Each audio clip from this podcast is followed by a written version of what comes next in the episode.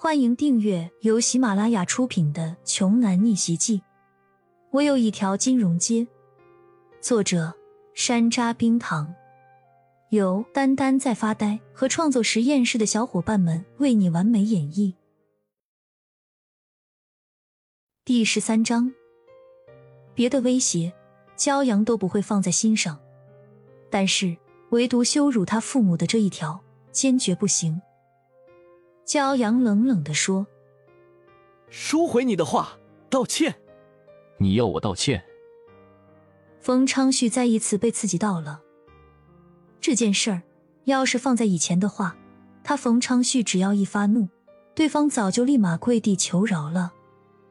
可是今天真是太邪门了，冯昌旭不禁怀疑，眼前这个叫骄阳的，莫不是个真傻子吧？见二人之间一直压抑的火气即将一触即发，李欣连忙焦急的拉住骄阳的手，说道：“骄阳哥，你别再惹他了，少说两句吧。”李欣也是有些害怕了，他清楚的知道冯昌旭只手遮天、呼风唤雨，能够为所欲为的能力，远远不是他们这种普通人能抗衡的。所以他很担心骄阳的安危，不希望骄阳因为他而惹毛了冯昌旭。另一边的黄美丽却高兴的不得了，她巴不得能够借冯昌旭的手直接除掉骄阳，因为这么一来就没有人阻拦冯昌旭和李欣在一起了。黄美丽对自己女儿的容貌和气质很自信，她也相信，只要施加一点小手段，以李欣的姿色。是一定能笼络住冯昌旭的心的。现在，冯昌旭只要看着骄阳平淡的样子，他浑身的气就不打一处来。于是，在终于按捺不住怒火的时候，他便随手抄起了身边的一把椅子，就向骄阳抡了过来。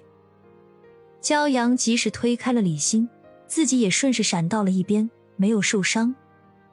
还敢让我道歉？我保证，你们一家子都会。冯昌旭的话还没说完，焦阳已经拿起桌上的茶壶，狠狠的朝他砸了下去。砰的一声脆响，茶壶四分五裂。冯昌旭只觉得头上一热，鲜血便流了下来。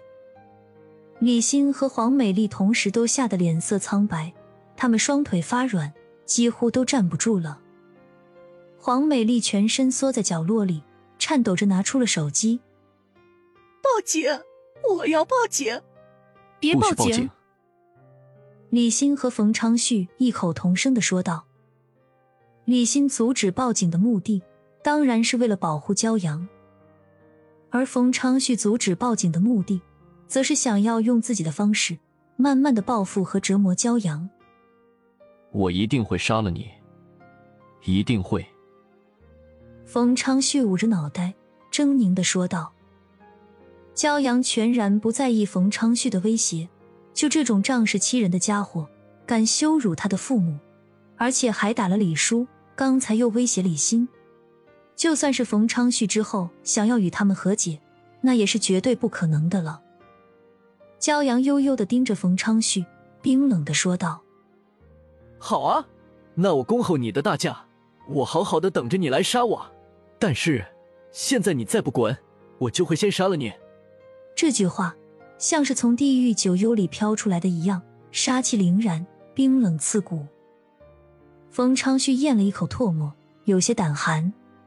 他能够确定，如果他这个时候再不离开这里，自己另一半的脑袋上肯定是会再挨上对方一茶壶的。滚！骄阳低吼一声，冯昌旭浑身打了一个激灵，连忙跑出了一馆。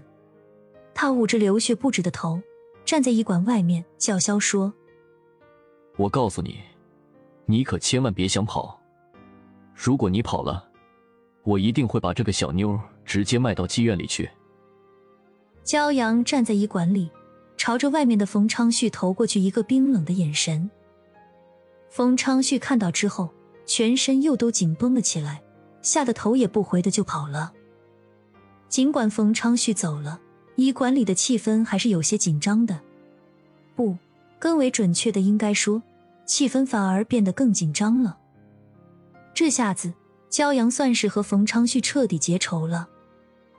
李欣一脸焦急和后怕的说：“完蛋了，焦阳哥，这回你也太冲动了。”李欣是在担心焦阳，毕竟这次的事件，追根究底的话，还是因他而起。焦阳轻轻的揉了揉李欣的额头，安慰着他：“放心吧，没事的。像他这种人，就是欠收拾，收拾一顿，就彻底老实了。”